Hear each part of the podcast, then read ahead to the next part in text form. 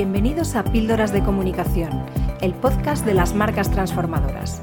Soy Noelia Perlacia, DIRCOM de la agencia Avance Comunicación y te voy a acompañar en este viaje por la comunicación corporativa para aportar visibilidad, notoriedad y confianza a las marcas.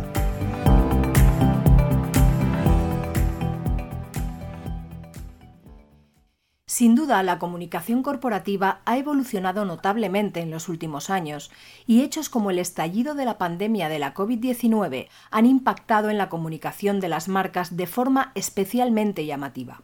Por ello, es importante hacer una revisión de las principales tendencias para adaptar los planes de comunicación corporativa al contexto actual.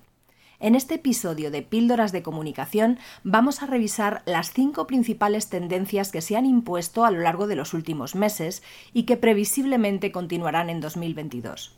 La primera tendencia que vamos a analizar es la narrativa transmedia. De todos es conocida la importancia de la narrativa o el storytelling en la comunicación corporativa. Contar historias ayuda a conectar con los públicos desde el punto de vista más emocional, ayudando así a permanecer en el recuerdo.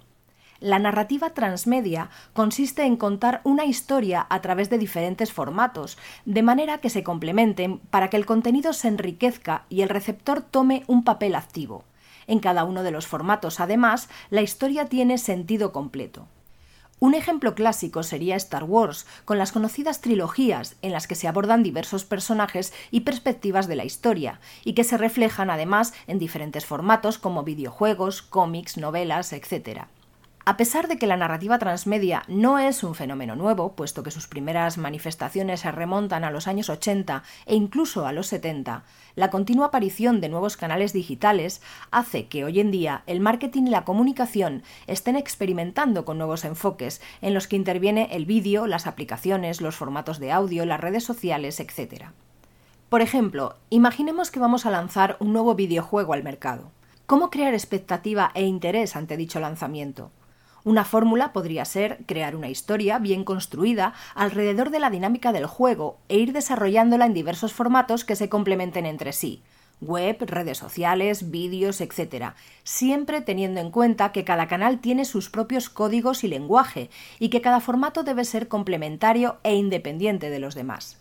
La segunda tendencia es comunicar y difundir contenidos lo más pegados posible a la actualidad de cada momento, para ello son muy acertadas las técnicas de newsjacking y el daketing. El daketing es el aprovechamiento de fechas específicas relacionadas con la actividad de la marca, efemérides, épocas concretas del año, etc., que sirven de excusa o de percha informativa para difundir un determinado contenido de marca. Por ejemplo, el Día Mundial de la Salud sería una fecha idónea para difundir contenidos relacionados con esta temática, para empresas de este sector, farmacéuticas, etc. En septiembre se produce el inicio del curso escolar o se habla de la depresión posvacacional tras las vacaciones de verano. El Black Friday es una fecha clave para los e-commerce. Halloween puede ser una gran excusa para ciertos sectores como los disfraces. Es decir, la idea es buscar claves de contenido relacionadas con momentos específicos que nos dan pie a hablar de las temáticas que le interesa a nuestra comunicación corporativa. Para aprovechar esta técnica es importante realizar una planificación previa, buscando esos momentos estratégicos y definiendo el contenido y los mensajes más apropiados. Por otro lado, el newsjacking consiste en aprovechar la actualidad, las noticias más recientes, para difundir contenido de marca. Es similar al daketing, con una diferencia fundamental. Es imprevisible como la actualidad. En ocasiones las noticias se producen de forma totalmente inesperada y se requiere una gran destreza comunicativa, creatividad y agilidad para aprovechar al máximo esos momentos. Un ejemplo conocido fue la campaña desarrollada por una compañía aérea nórdica de bajo coste para promocionar sus vuelos a Los Ángeles desde diversas ciudades europeas. El eslogan de esta campaña fue Brad está soltero, aludiendo a lo que era la reciente separación de Brad Pitt y Angelina Jolie en aquel momento. El anuncio de prensa era un simple fondo de color con dicha frase, el trayecto y el precio. La comunicación era tan poderosa y original que no necesitaba más elementos de diseño. Como tercera clave tenemos la comunicación interna. Si algo ha demostrado la pandemia de la COVID-19 y el confinamiento obligado es que la comunicación interna es fundamental e imprescindible para la productividad y la integración de los miembros de una empresa. La implantación obligatoria del teletrabajo, en aquellas empresas que pudieron desarrollarlo en toda o parte de su plantilla, demostró que más que nunca la comunicación interna era totalmente imprescindible por un lado, para continuar desarrollando la actividad de la empresa con relativa normalidad y por otro, para mantener el ánimo, la implicación, la tranquilidad y el sentimiento y orgullo de pertenencia, en una situación en la que la falta de contacto físico y el contexto general podía provocar problemas de coordinación, sensación de aislamiento y situaciones de auténtica ansiedad. Las marcas tuvieron que manejar esta delicada situación unida a la inmediata necesidad de adaptación tecnológica y es algo que ha dejado huella. La comunicación interna es un pilar fundamental de la comunicación corporativa y el público interno es, sin duda, un público totalmente preferente en las estrategias de las marcas. Los mensajes y los formatos han cambiado, han evolucionado y lo seguirán haciendo en el futuro. La cuarta clave es implementar y desarrollar la función social de la comunicación acercar la marca a la sociedad, poner en valor el propósito de la marca por encima incluso del propio negocio, dar absoluto protagonismo a la implicación de la marca en la sociedad, la economía y el medio ambiente, se ha convertido en un factor prioritario. Aunque la RSC ya tenía un importante desarrollo en los últimos años, la pandemia ha hecho que las acciones de responsabilidad social y la comunicación en este sentido hayan experimentado un importante empuje las marcas tienen una capacidad de impacto muy importante en todos los sentidos y la pandemia ha incrementado exponencialmente la conciencia sobre esta realidad. La RSC, la comunicación responsable y la difusión de contenidos que aporten auténtico valor y utilidad están en primera fila de las estrategias corporativas, mucho más allá de los puros objetivos promocionales o de imagen. Las marcas que no implementen acciones en este sentido y que no comuniquen de forma responsable están abocadas a que su imagen corporativa se vea afectada de forma muy negativa. Esta nueva forma de comunicar más cercana y consciente ha hecho que algunos formatos alcancen un gran auge, como el podcast, por ejemplo.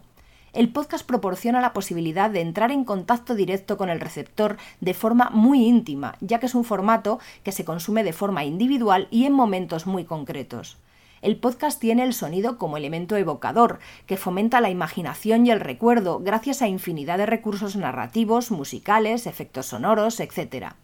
El podcast está logrando un gran auge tanto a nivel individual como corporativo, y la previsión es que siga creciendo.